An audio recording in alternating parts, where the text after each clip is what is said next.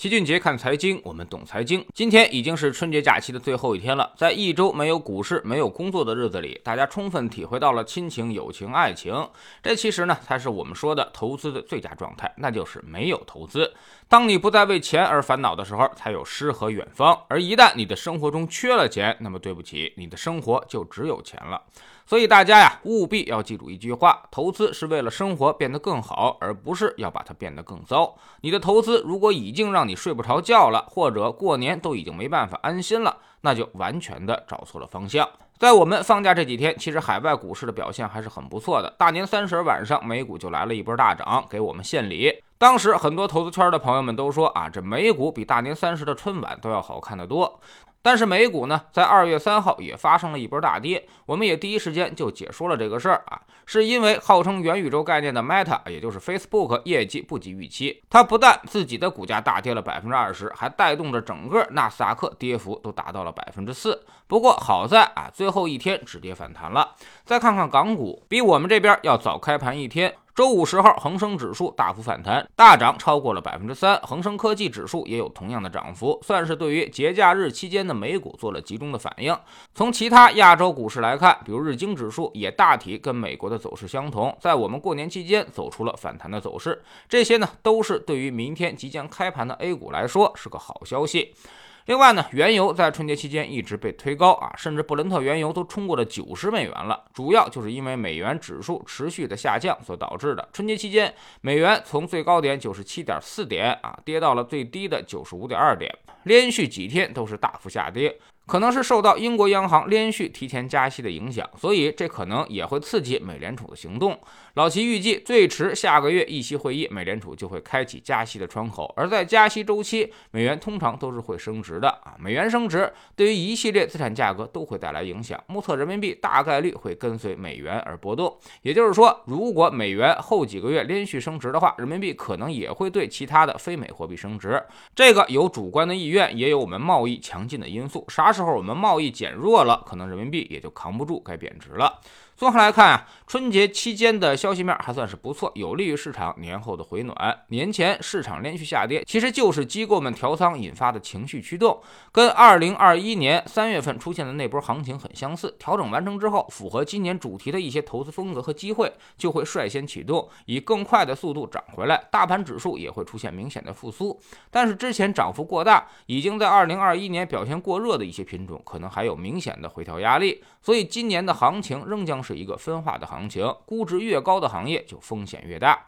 春节期间，我们也给大家做了一些复习啊。那么今年是企业利润开始转向下滑的时间点，先要经历一波去库存，然后才能去进行补库存。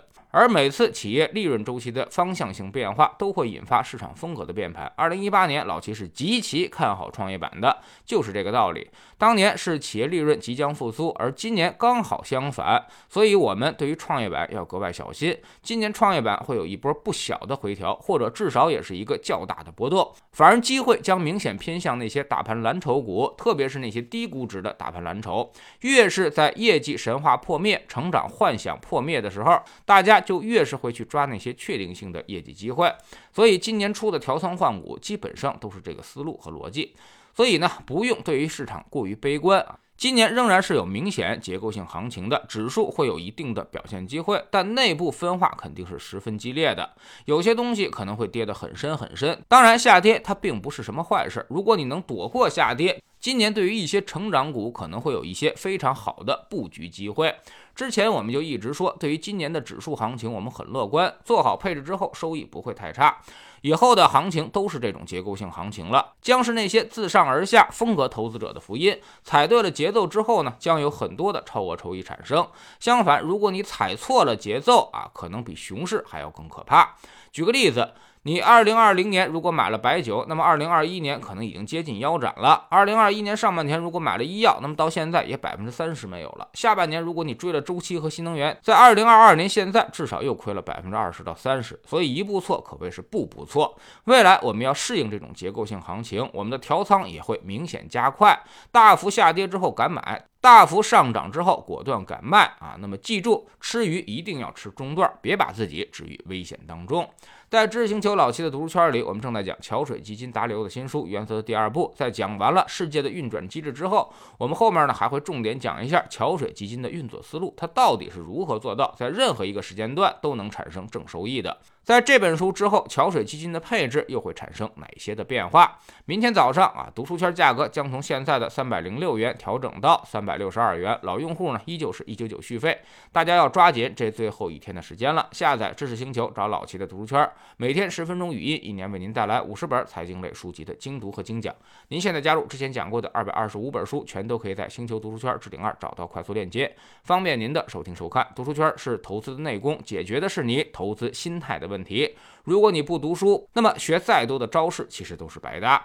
在知识星球齐俊杰的粉丝群里面啊，昨天呢我们讲了一些重要的估值方法和应用，不同行业需要用不同的估值逻辑，没有一个指标可以包打天下。大家都知道市盈率、市净率、市销率，但是这些指标具体应用的场景以及针对的行业，要务必清楚的了解一下。我们总说投资没风险，没文化才有风险。学点投资的真本事，从下载知识星球找齐俊杰的粉丝群开始。读书圈读万卷书，粉丝群行万里路，缺一不可。新进来的朋友可以先看《星球置顶三》，我们之前讲过的重要内容和几个风险低但收益很高的资产配置方案都在这里面。苹果用户请到齐俊杰看财经的同名公众号，扫描二维码加入。三天之内不满意，可以在星球 APP 右上角自己全额退款。欢迎过来体验一下，给自己一个改变人生的机会。